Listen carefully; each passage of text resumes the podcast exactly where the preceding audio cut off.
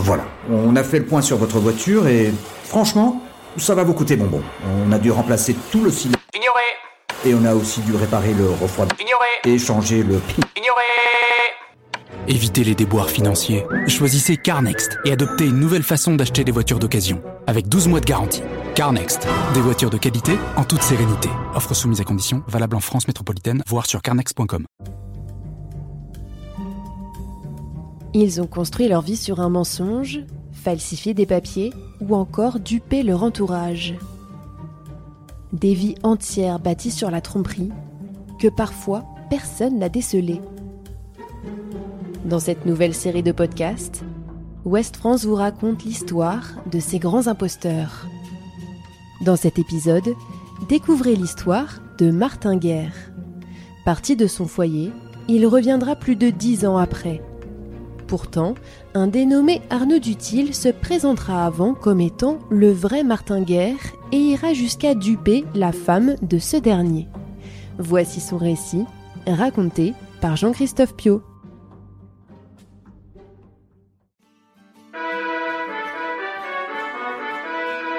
On se mariait jeune au XVIe siècle et l'histoire de Martin Guerre et de Bertrand de Rolls en est une illustration. Les deux jeunes gens n'ont pas 15 ans en janvier 1539 quand ils passent devant le curé du bourg d'Artiga, un village des Pyrénées ariégeoises. Lui est un des nombreux enfants d'une famille qui s'est installée là quelques années plus tôt pour y cultiver la terre et y fabriquer des tuiles. Elle, à peine entrée dans l'adolescence, passe pour l'une des jeunes filles les plus jolies et les plus sages du village. Sans rouler sur l'or, les deux familles jouissent d'une fortune honnête, relèveront plus tard les juges du Parlement de Toulouse. Mais le mariage ne porte pas les fruits espérés aux grandes dames des familles et du jeune couple. Pendant des années, les deux mariés restent sans enfants.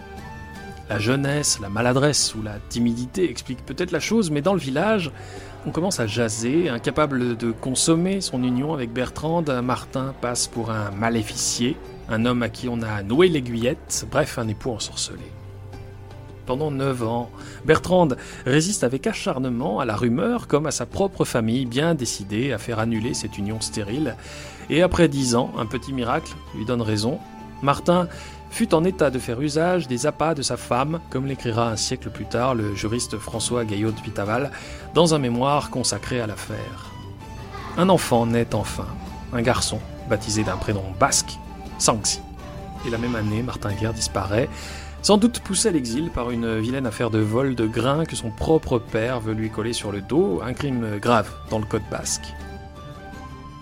Alors, au milieu de la vingtaine, Bertrande tient bon à nouveau face à une famille qui cherche très vite à la convaincre de se remarier. Et pendant plusieurs années, personne, à Artiga, ne la surprend à fléchir ou à se laisser séduire par un prétendant quelconque, et Dieu sait que la jeune femme, dont la famille est la plus riche du village, ne manque pas de soupirants, tous convaincus que Martin Guerre est mort de sa belle mort loin des Pyrénées. Mais Bertrande attend Martin comme Pénélope attendait Ulysse. Huit ans plus tard, coup de théâtre. À l'été 1556, un jeune homme de 25 ou 26 ans arrive à Artiga en affirmant être Martin Guerre, et chacun ou presque le reconnaît au village, à commencer par son oncle Pierre Guerre, ses quatre sœurs et Bertrande, convaincus que l'homme est bien Martin. Il en a les traits, les cheveux et la silhouette, même s'il semble plus rablé. Mais après tout, quoi de plus logique quand on s'est fait soldat et qu'on a combattu si longtemps des Flandres à l'Espagne?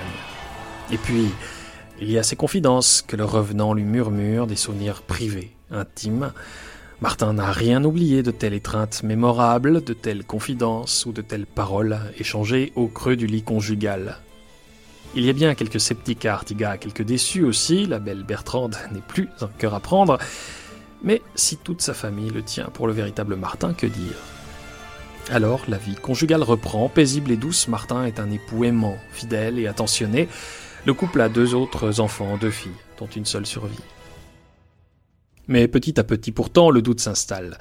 Convaincu d'abord que l'homme, revenu après huit ans d'exil, est bien son neveu, Pierre Guerre s'interroge de plus en plus, jusqu'au conflit ouvert.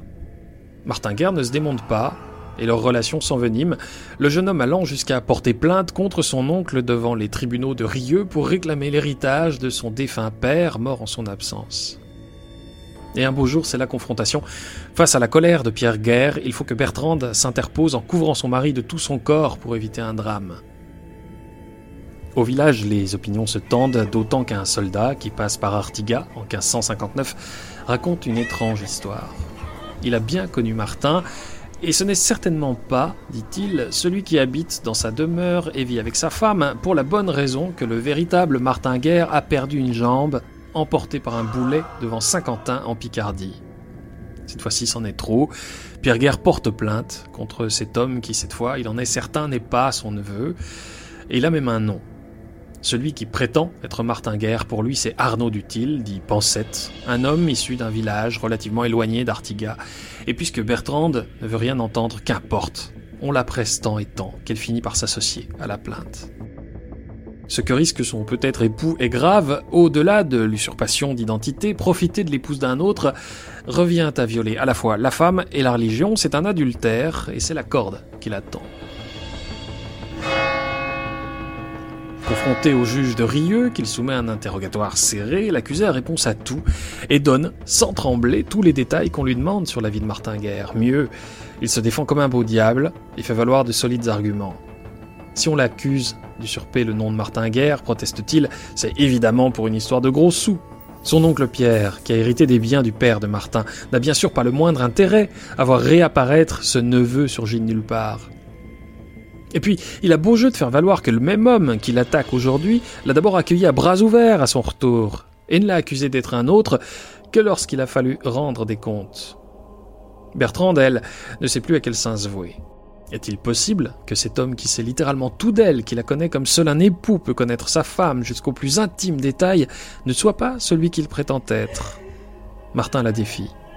Si face à lui, elle affirme à voix haute qu'il n'est pas son mari, il acceptera la corde de bonne grâce. Bertrand se tait. Face au juge, 150 témoins défilent, 30 disent reconnaître Martin Guerre sans l'ombre d'un doute, affirmant l'identifier à certaines marques et cicatrices que le temps n'a pas effacées.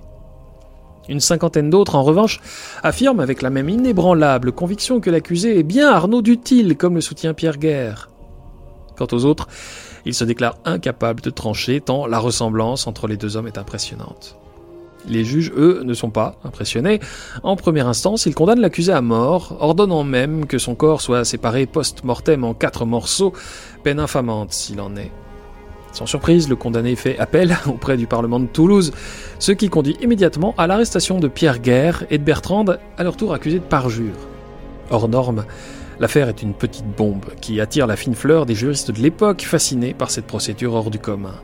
Le président, Jean de Corras, s'est entouré des meilleurs, dont Michel de Montaigne, celui des essais.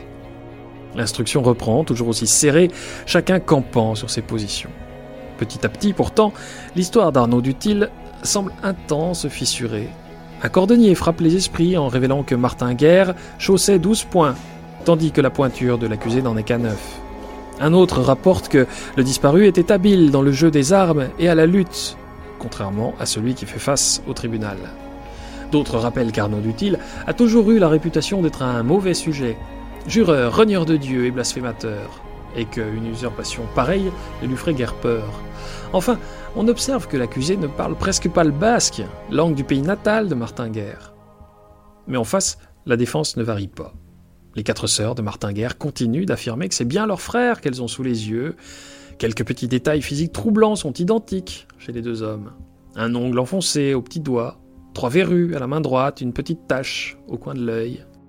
On fait encore valoir devant la cour que Martin Guerre, à son retour, a confié à Bertrand les éléments les plus secrets en lui retraçant les mystères du lit nuptial. Comme le résume un témoin, il est impossible de trancher, deux œufs ne seraient pas plus semblables que l'accusé et l'homme qu'il prétend être. Dans l'esprit des juges, on s'achemine tout droit vers une décision favorable à l'accusé quand un homme demande soudain à être entendu par les juges, avec un sens consommé du suspense qui ne doit d'ailleurs peut-être pas tout au hasard. Coup de théâtre, il dit s'appeler Martin Guerre, il a une jambe de bois, comme l'avait dit un soldat au cours du premier procès. Dans la salle, le tumulte est total, le nouveau venu est arrêté, questionné, confronté à l'ensemble des témoins qui ont affirmé que l'accusé était bien Martin Guerre. Mais c'est la réaction de ses sœurs, puis de Bertrand de Rolls qui font basculer le procès. Stupéfaites, toutes marque un temps d'arrêt avant de tomber dans les bras du nouveau venu. Bertrande, elle, accourt pour embrasser ce mari surgi du néant, lui demandant pardon de l'erreur qu'elle avait commise en se laissant abuser par un imposteur. Touchée par les larmes et par la beauté de Bertrande aussi, la cour s'attendrit. Tout est prêt pour un happy end, à ceci près que Martin Guerre, le vrai, repousse durement son épouse, comme en témoignent les minutes du procès. Il la regarda d'un air farouche et lui dit d'un ton méprisant Cessez de pleurer, je ne puis me laisser émouvoir par vos larmes. C'est en vain que vous cherchez à vous excuser par l'exemple de mes sœurs et de mon oncle. Une femme a plus de discernement pour connaître un mari qu'un père, une mère et tous ses parents les plus proches, et elle ne se trompe que parce qu'elle aime son erreur. Vous êtes la seule cause du désastre de ma maison, je ne l'imputerai jamais qu'à vous. Par un renversement assez inouï, les mêmes juges prêts à innocenter Arnaud Dutil quelques instants plus tôt tentent alors de convaincre Martin Garde de la sincérité de sa femme, sans pouvoir le fléchir, seul le temps apportera un peu d'apaisement au couple qui reprendra la vie commune. Pour l'usurpateur, c'est la fin. Dans son arrêt, la Cour le condamne à la corde pour punition et réparation de l'imposture, fausseté, supposition de nom et de personne, adultère, rapt, sacrilège, plagiat, larcin et autres cas. N'en jetez plus, chacun de ces crimes suffit à envoyer un homme au gibet. Le 12 septembre, l'ancien soldat admet avoir eu l'idée de son imposture en croisant d'abord dans un camp militaire de Picardie quelques amis de Martin Guerre amusés par sa ressemblance avec ce dernier. Arnaud Dutil avait ensuite fréquenté le jeune homme, parvenant à lui soutirer confidence sur confidence au cours des nuits d'attente et de veille qui font le quotidien des soldats en campagne. Une fois Martin Guerre touché par un boulet, son sosie avait cru pouvoir prendre sa place, persuadé que son double ne se remettrait jamais de sa blessure. Le 16 septembre 1560, après avoir demandé pardon à Dieu et supplié Martin de prendre soin de Bertrande, Arnaud Dutil est pendu sur un échafaud monté pour l'occasion devant la maison du couple à Artigas, celle-là même où pendant trois ans il avait réussi à tromper une épouse et un village entier.